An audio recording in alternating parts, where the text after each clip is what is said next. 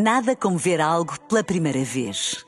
Porque às vezes, quando vemos e revemos, esquecemos-nos de como é bom descobrir o que é novo. Agora imagine que viu o mundo sempre como se fosse a primeira vez. Zais. Veja como se fosse a primeira vez. Na rádio, no digital, em podcast. Música para sentir, informação para decidir.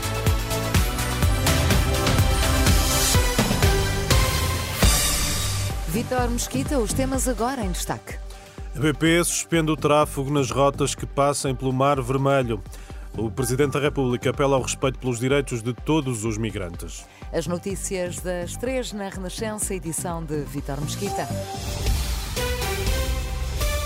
A BP acaba de suspender o tráfego de todos os navios nas rotas que atravessam o Mar Vermelho. A suspensão temporária tem por base o agravamento da situação de segurança na região.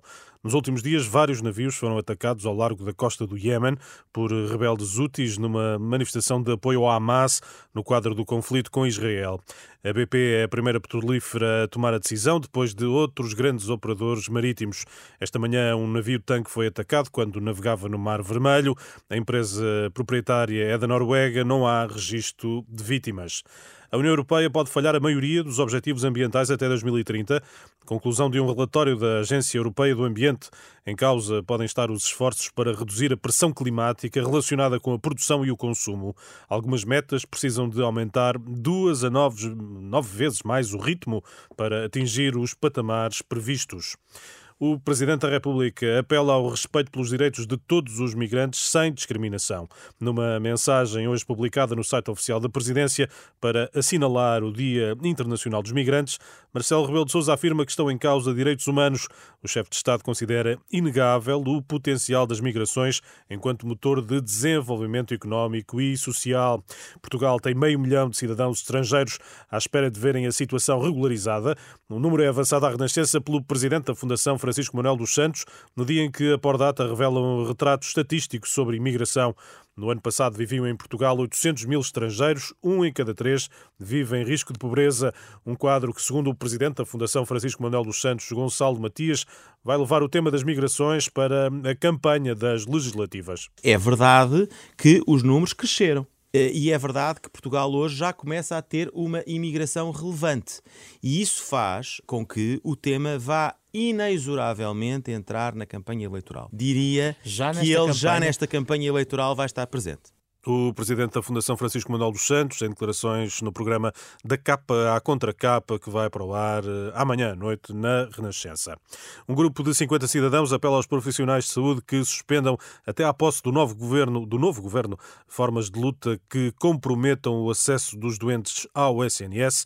Médicos como Sobrinho Simões e Júlio Machado Vaz, enfermeiros, também artistas, professores e músicos, assinam uma petição já com mais de 500 subscritores. Competições europeias de futebol. Na Liga dos Campeões, o Futebol Clube do Porto vai defrontar os ingleses do Arsenal. Na Liga Europa, o Benfica vai defrontar o Toulouse de França. O Braga enfrenta o Karabag do Azerbaijão. O Sporting mede forças com, forças com o Young Boys da Suíça. A fechar, um alerta para os utentes dos metros de Lisboa e Porto.